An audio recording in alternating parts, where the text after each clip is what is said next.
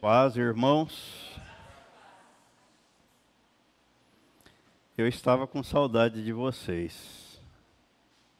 Ainda que vocês não estivessem com saudade de mim, não tem problema. Eu continuaria sentindo saudade de vocês. Nós vamos falar sobre a ceia do Senhor, porque hoje é o dia que nós reservamos para celebrar a ceia do Senhor. Vamos nos colocar em pé e vamos orar primeiro.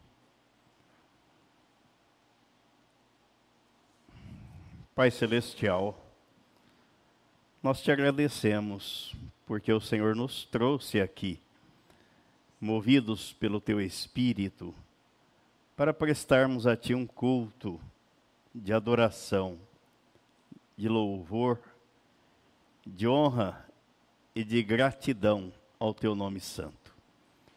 Porque só tu és digno de receber toda honra e toda glória. E só a ti nós devemos prestar culto, conforme o Senhor Jesus nos ensinou.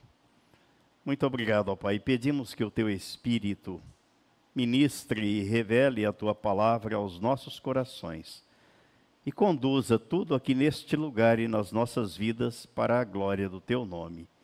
Em nome de Jesus. Amém. Amém. Quase todas as igrejas que proclamam Cristo como Senhor, como Salvador. Observam a ceia, celebram a ceia. O pão e o fruto da videira são elementos comuns nestes segmentos religiosos mas há diferenças no entendimento a respeito da celebração. Nós vamos ver o que é que a Bíblia tem a nos dizer, a nos ensinar. E como devemos participar da ceia. Quatro textos registram os pormenores da primeira ceia do Senhor. Três foram descritos pelos evangelistas Mateus, Marcos e Lucas. E o outro texto foi descrito pelo apóstolo Paulo.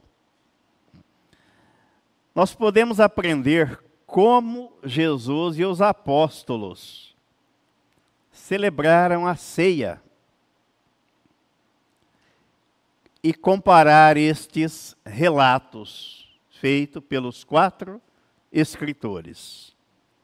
O primeiro deles está no Evangelho escrito por Mateus, capítulo 26, os versículos 26 ao 29.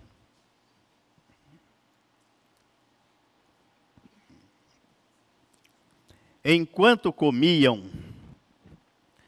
tomou Jesus um pão e, abençoando-o, o partiu e o deu aos discípulos, dizendo: Tomai, comei.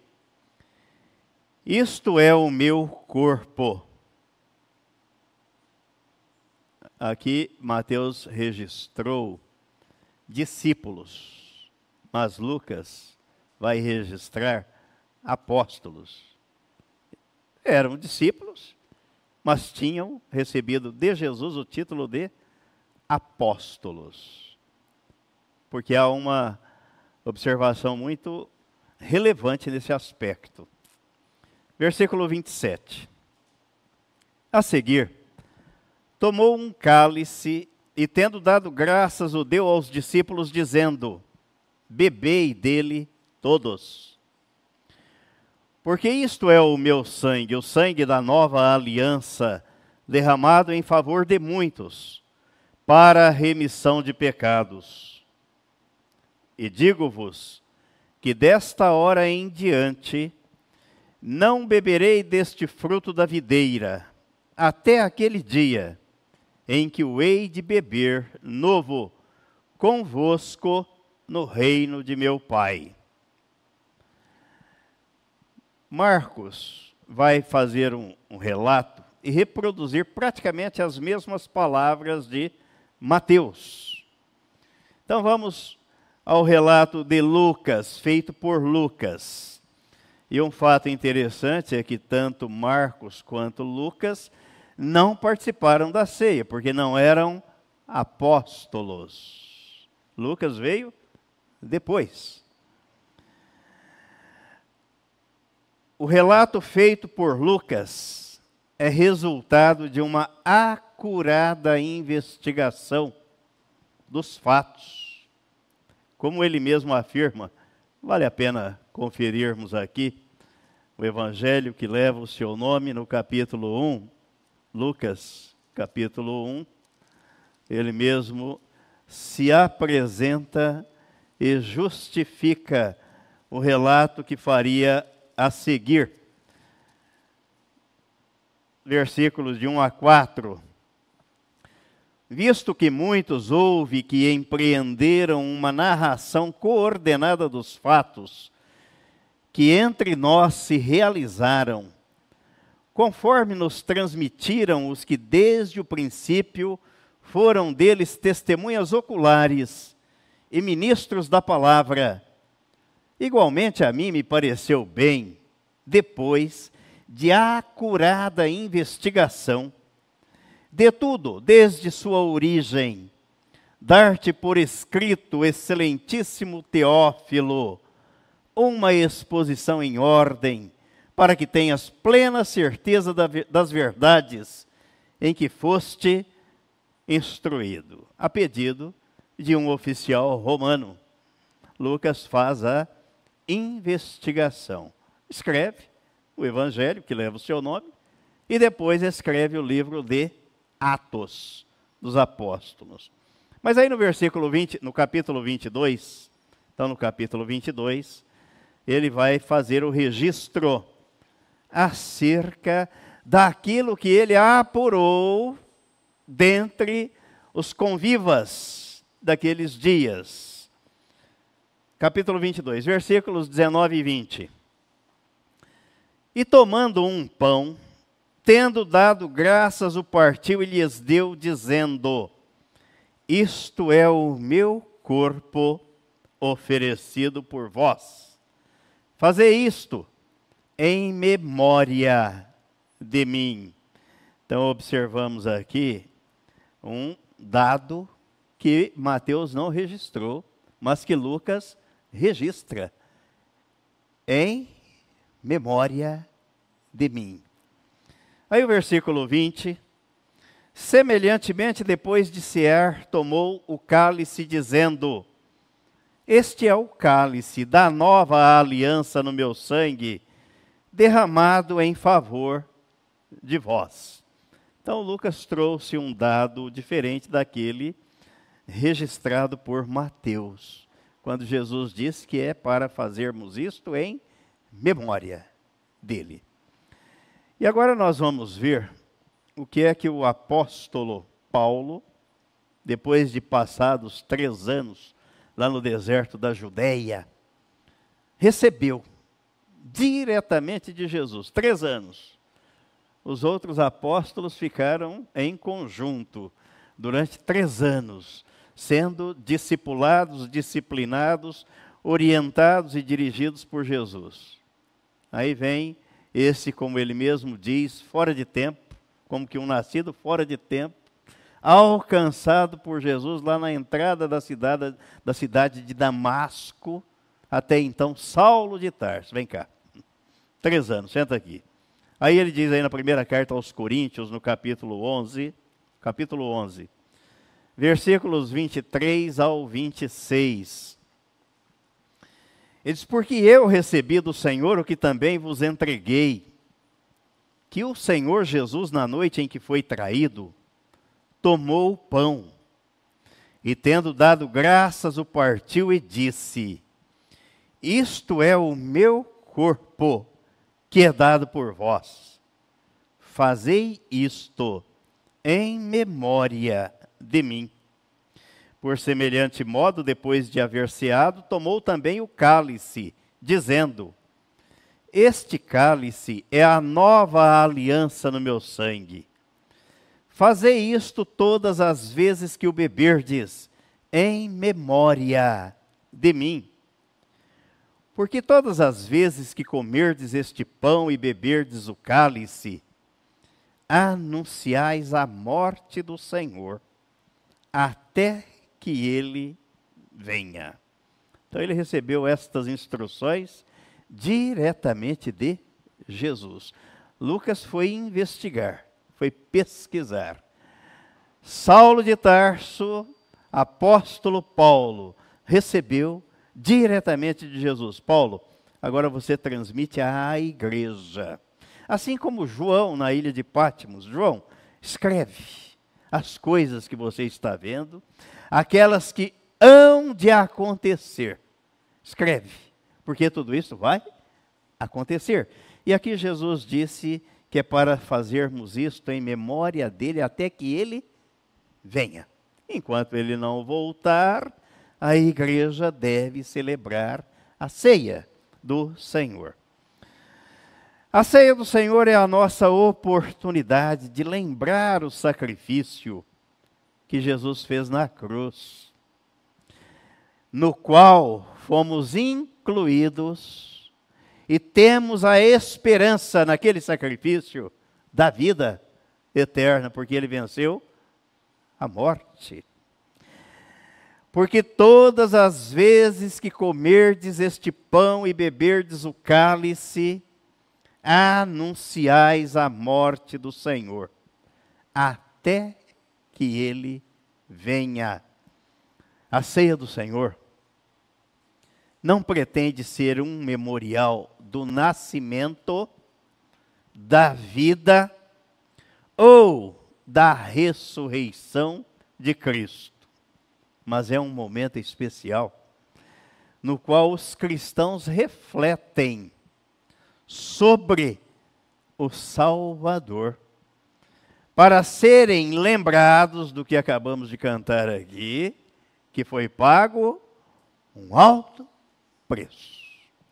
Às vezes a salvação é banalizada, porque muitos adotam o hábito, sem prestarem atenção, de que ela é de graça. Ela não é de graça, ela é produto da graça Lá em Efésios 2 não está dizendo que de graça sois salvos, mas pela graça sois salvos, porque Deus pagou o preço. E o preço custou a vida do filho dele, de um inocente que morreu por um pecador ou pelos pecadores. Precisamos manter este tema central do Evangelho em nossas mentes. Na primeira carta aos Coríntios, no capítulo 2, os versículos de 1 a 5, o apóstolo Paulo mostra, apresenta as suas credenciais e as razões pelas quais ele anunciava o evangelho. 1 Coríntios, capítulo 2, versículos de 1 a 5. Eu, irmãos, quando fui ter convosco, anunciando-vos o testemunho de Deus, não o fiz com ostentação de linguagem ou de sabedoria, porque decidi nada saber entre vós, senão a Jesus Cristo, e este crucificado. E foi em fraqueza, temor e grande tremor que eu estive entre vós. A minha palavra e a minha pregação não consistiram em linguagem persuasiva de sabedoria, mas em demonstração do Espírito e de poder, para que a vossa fé não se apoiasse em sabedoria humana, e sim no poder de Deus. É aí que deve estar voltada a nossa mente a nossa visão para a pessoa e para a obra de Jesus Cristo. Quando celebramos a ceia, trazemos isso à memória de que ele pagou um alto preço pela nossa redenção, pela nossa salvação. Quando ele escreveu a primeira carta a Timóteo, ele conclama o jovem Timóteo e a nós também, a que lembremos de Jesus e este ressuscitado. Primeira carta, a Timóteo, capítulo 2, versículo 8 e 9. Ele faz um apelo ao jovem pastor Timóteo.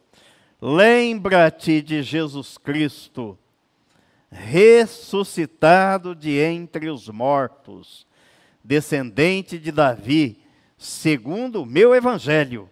Até parece que era propriedade exclusiva dele. Mas era o evangelho que Jesus revelou a ele e mandou que ele pregasse. Por isso que ele diz na carta aos Romanos, no capítulo 1, o irmão Mariano leu aqui hoje de manhã, versículos 16 e 17. Eu não me envergonho do evangelho. Por quê? Porque é o poder de Deus. Então era este evangelho que ele pregava. Pelo qual estou sofrendo até algemas, como malfeitor. Contudo, a palavra de Deus não está algemada. Podemos ficar presos, amordaçados, proibidos de falar do Evangelho.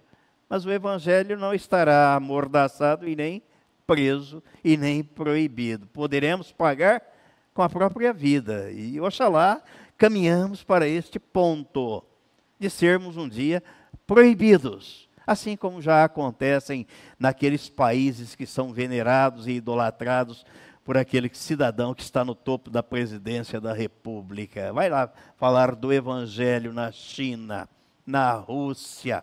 Vai. Seria bom fazer missão lá, não é? Há muita gente que quer fazer, gosta, aliás, os missionários gostam de fazer missão na Europa, nos Estados Unidos. Esse meio por onde nós caminhamos, a gente viu muito disso. Vamos enviar um missionário para onde? Eu vou para a Europa.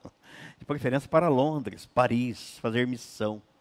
Vai para a China, vai para Pequim, vai para Moscou fazer missão. Vai lá pregar o Evangelho. Os símbolos da ceia.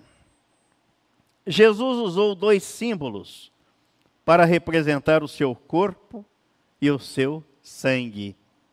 É claro que na ceia ele não ofereceu literalmente o seu corpo, que seria entregue na noite em que ele foi traído. Isto se daria na sua crucificação. Na instituição da ceia, ele deu aos discípulos pão sem fermento. Sandra, você sabe fazer pão? Não. Então vamos terminar a conversa aqui. Não sabe fazer pão para representar o seu corpo sem sem sem pecado. E o fruto da videira para representar o sangue que estava para ser derramado na cruz. Ele não deixou dúvida sobre a relação deste sacrifício com a nossa salvação. Por isso, no texto que nós lemos aí de Mateus 26, no versículo 28, ele diz: Porque isto é o meu sangue, o sangue da nova aliança, derramado em favor de muitos, para a remissão de pecados. Símbolos: o pão e o vinho. E Jesus celebrou foi com vinho, não foi com suco de uva, foi vinho. Suco de uva ou o vinho símbolos representativos do sangue de Cristo vertido na cruz do Calvário. A ordem.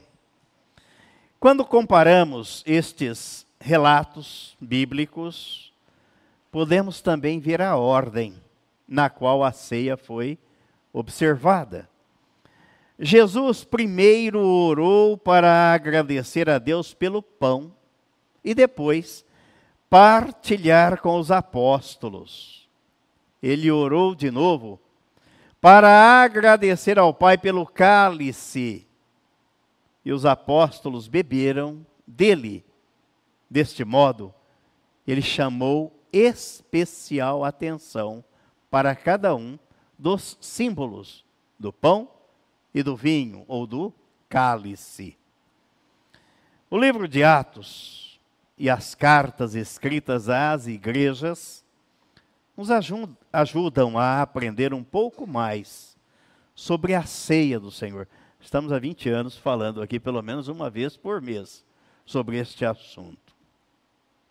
Na igreja nascente, os cristãos se reuniam no primeiro dia da semana para participarem da ceia. Vejam aí Atos capítulo 20, no versículo 7.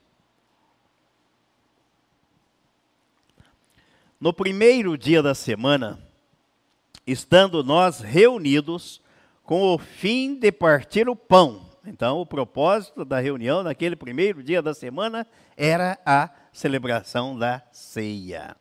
Paulo, que devia seguir viagem no dia imediato, exortava-os e prolongou o discurso até meia-noite. Uma pregação curtinha, uma mensagem rápida. Foi até a meia-noite. Esta ceia era entendida como um ato de comunhão com o Senhor, de comunhão com os irmãos, e cada um devia examinar-se a si mesmo. Prestem atenção. Não é examinar a vida do outro, é examinar-se a si mesmo. É interessante porque eu tenho observado isso, e é um exercício prático. Quando a gente para para examinar a própria vida, não sobra tempo para examinar a vida do outro. Não sobra tempo, não dá tempo. Porque a própria vida já é muito para ser examinada. Para saber se de fato estava participando da ceia do Senhor de modo digno. É isso que ele escreve na primeira carta aos Coríntios, no capítulo 10. Capítulo 10, os versículos 14 ao 17.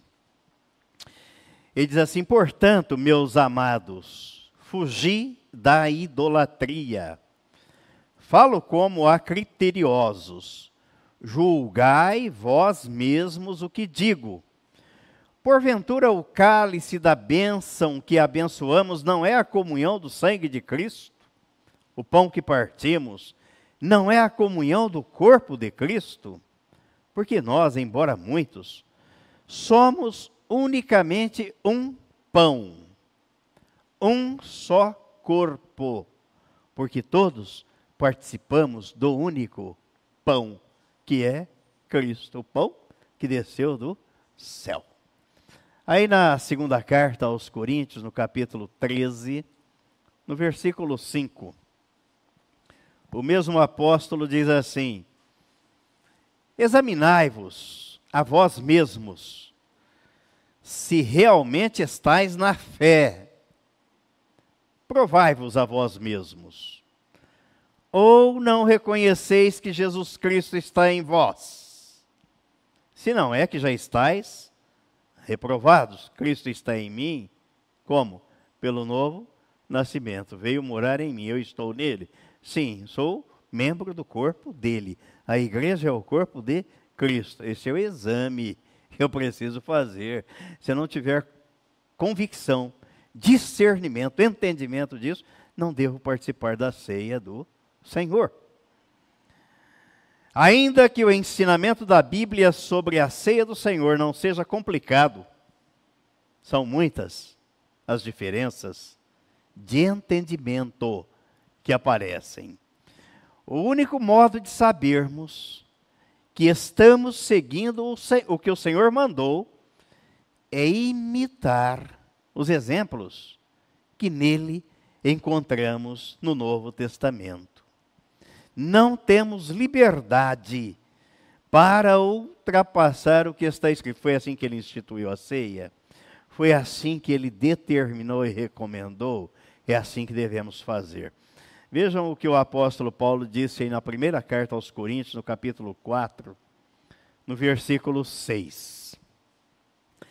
Estas coisas, irmãos, apliquei-as figuradamente a mim mesmo e a Apolo, por vossa causa, para que por nosso exemplo aprendais isto.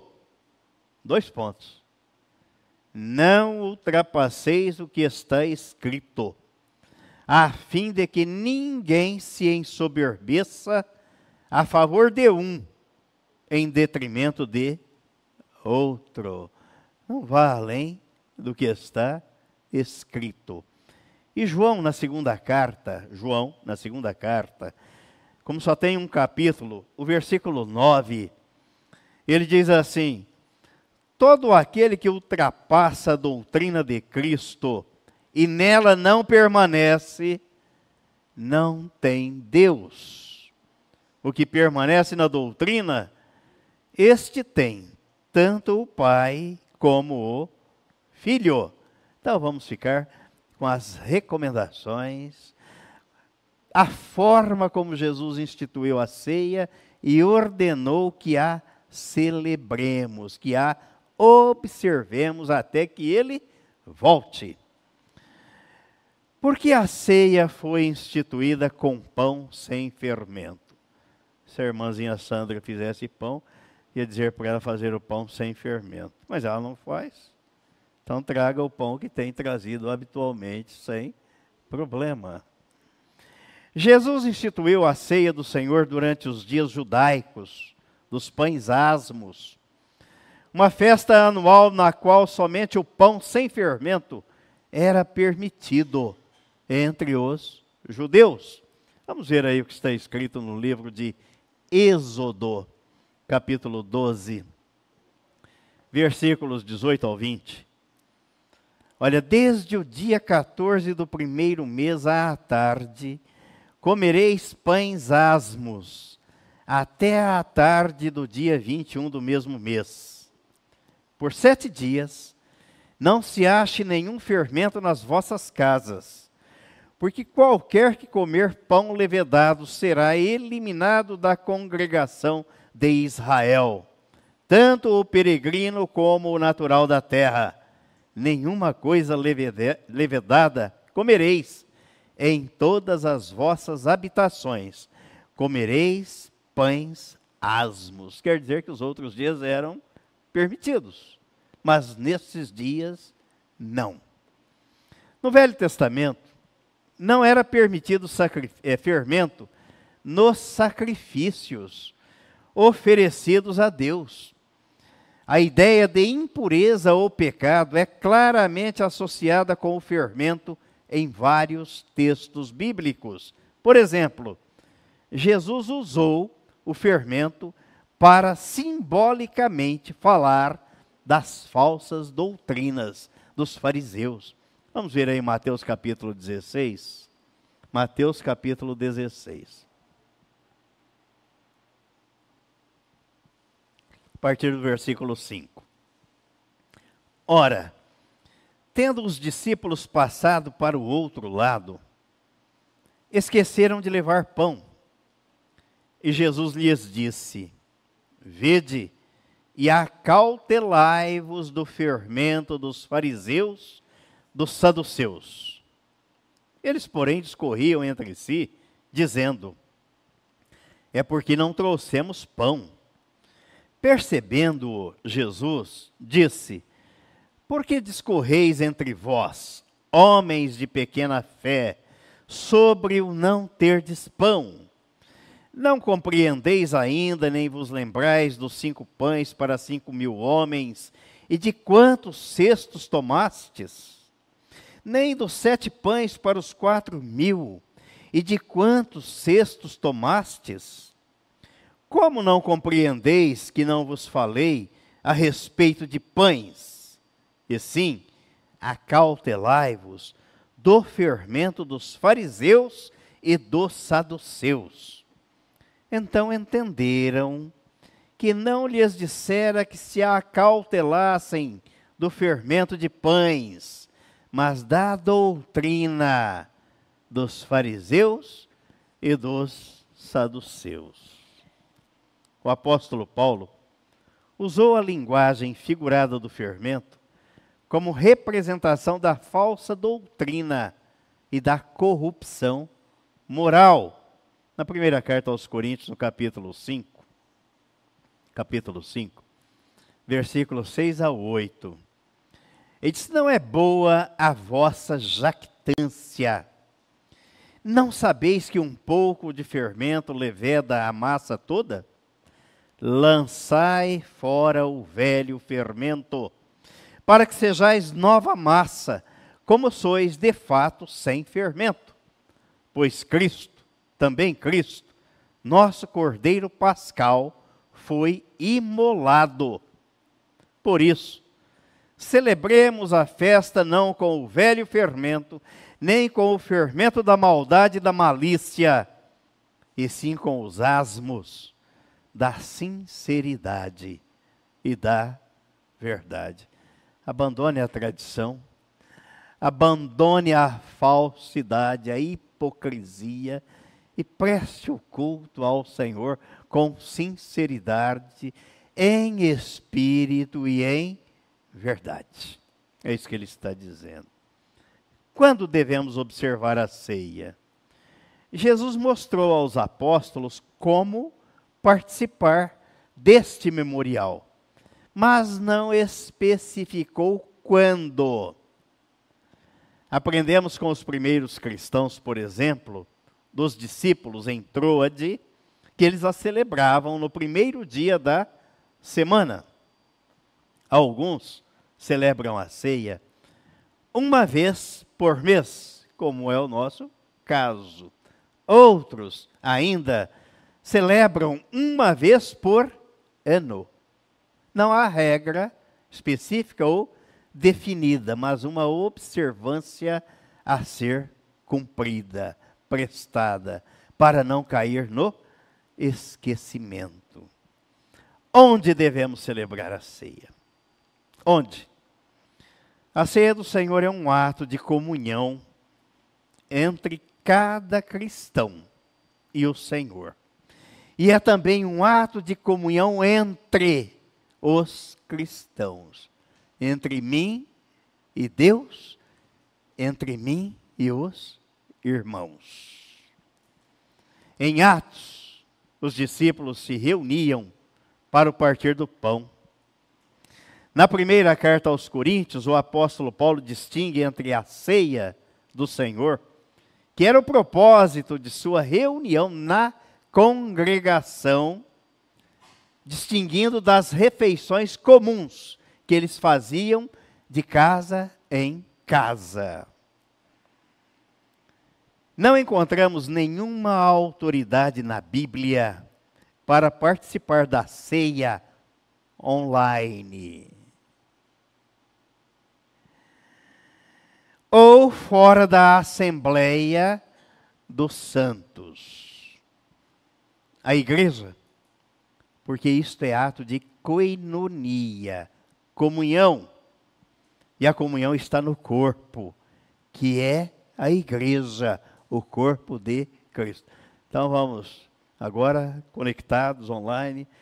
Você aí na sua casa, pega o pãozinho agora, vamos comer do pão. Agora pega o cálice, vamos tomar do cálice. Ah, vou batizar você daqui mesmo à distância. Entra aí na banheira, no tanque, na piscina. Entra aí, vou batizar você.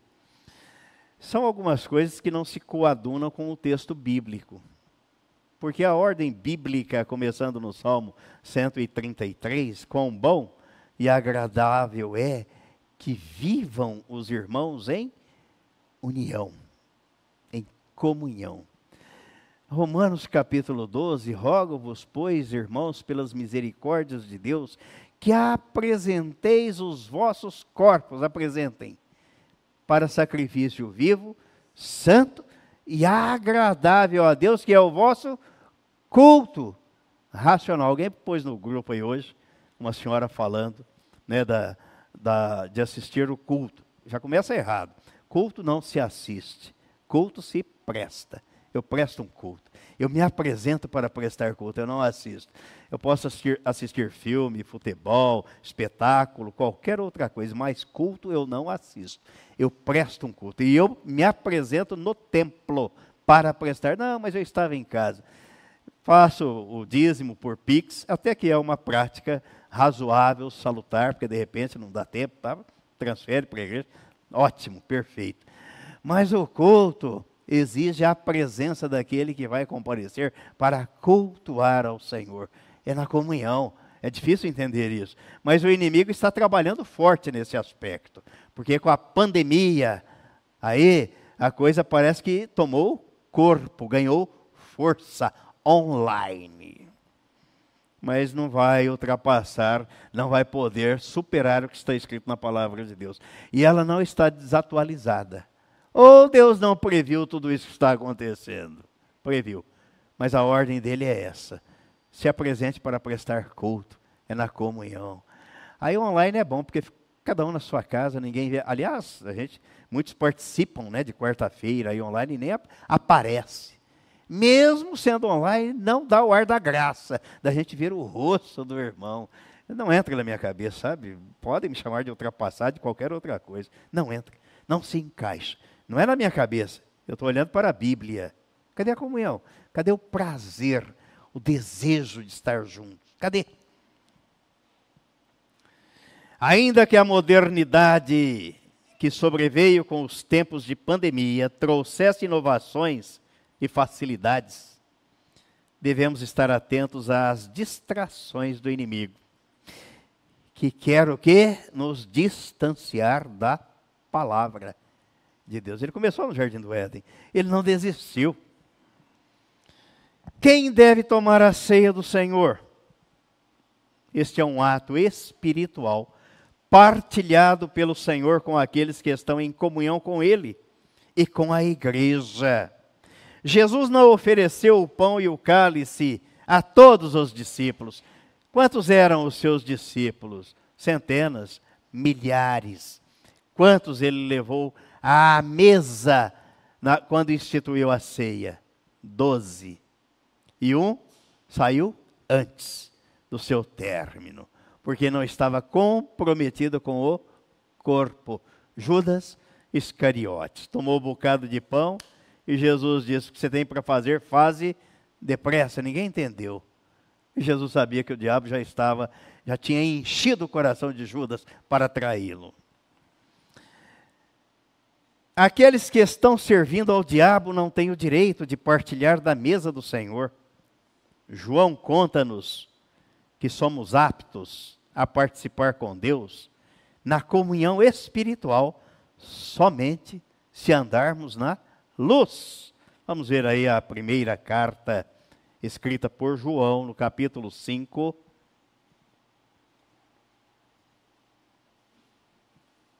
Capítulo 1, desculpem, capítulo 1, primeira carta, capítulo 1, versículos 5 ao 7.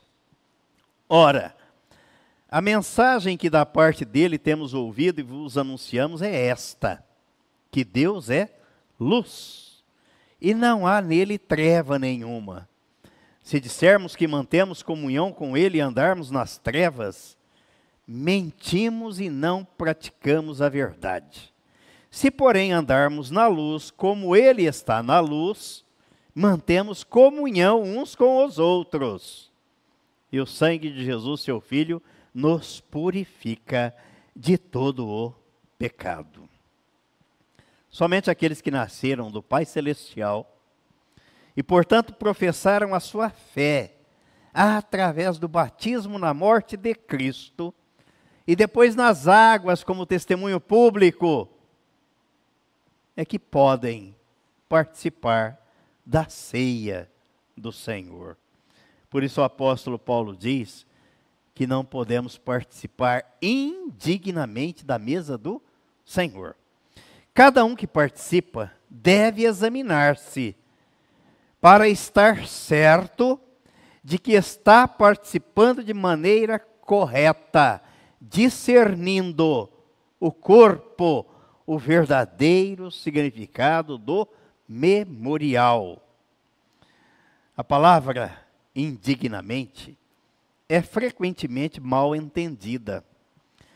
Ela não descreve a dignidade da pessoa, porque ninguém é verdadeiramente digno da comunhão com Cristo. Esta palavra descreve o modo de participar. Como é que eu devo participar? A pessoa que não leva a sério esta comemoração está brincando com o sacrifício de Cristo. É imperativo que esqueçamos as preocupações mundanas e prestemos atenção exclusivamente na morte de Cristo e na nossa morte para o pecado no corpo de Cristo. Se tratarmos a ceia do Senhor como um mero ritual, nós vamos celebrar, é costume da igreja celebrar. Ou se tomarmos levianamente, deixarmos de meditar no seu significado, ingerimos maldição e não benção. Conclusão.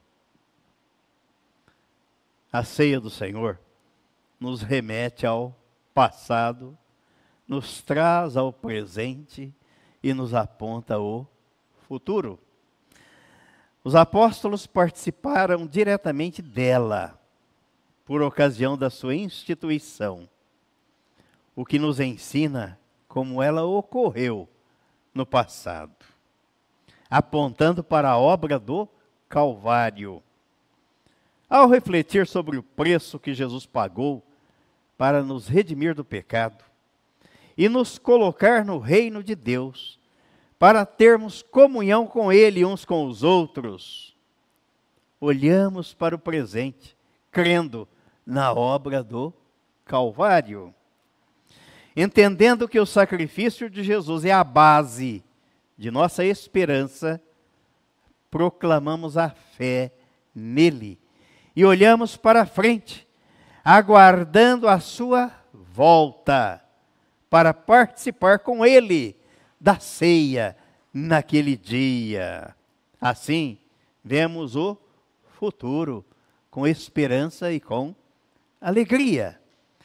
Não podemos esquecer aquele dia negro no Calvário, em que a terra tremeu, houve escuridão total. Que hora mesmo? Três horas da tarde. E Jesus deu a sua vida para nos dar vida eterna, incluindo-nos em seu corpo naquela cruz. Amém? E amém.